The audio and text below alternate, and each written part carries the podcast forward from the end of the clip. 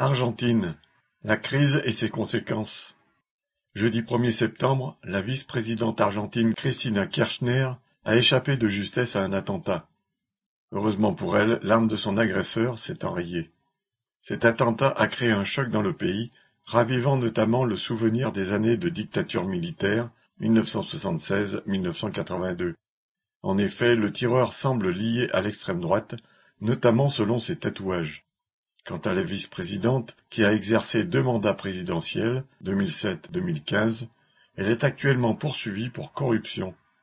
Elle risque douze ans de prison et l'interdiction de toute fonction publique, ce qui mobilise ses soutiens au sein de la mouvance péroniste, ceux qui ne veulent garder en mémoire que la politique d'aide sociale qu'elle a pu mener en faveur des défavorisés.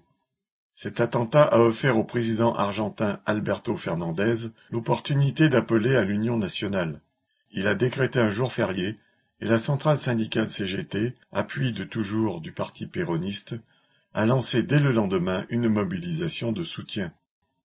Si les classes populaires se serraient les coudes avec les classes possédantes qui les exploitent et leur font payer les multiples crises actuelles, cela arrangerait bien les affaires du gouvernement argentin. En effet, les travailleurs et l'ensemble des Argentins subissent une inflation galopante et la pauvreté frappe désormais plus de 17 millions de personnes, presque la moitié de la population. De son côté, la priorité du gouvernement péroniste est de régler l'ardoise laissée auprès du FMI par la présidence de droite antérieure. Pour rassurer celui-ci, le président, avec le soutien de la vice-présidente, a placé au poste de ministre de l'économie Sergio Massa, un homme qui est connu pour ses liens avec Washington. C'est même super ministre car, en plus de l'économie, il a hérité aussi de l'agriculture.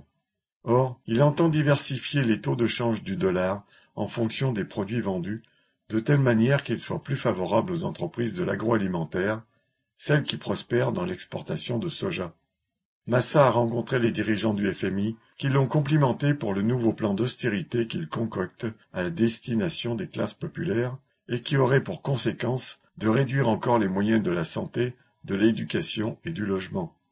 Il veut aussi réviser les tarifs de l'eau, du gaz et de l'électricité aux dépens des usagers.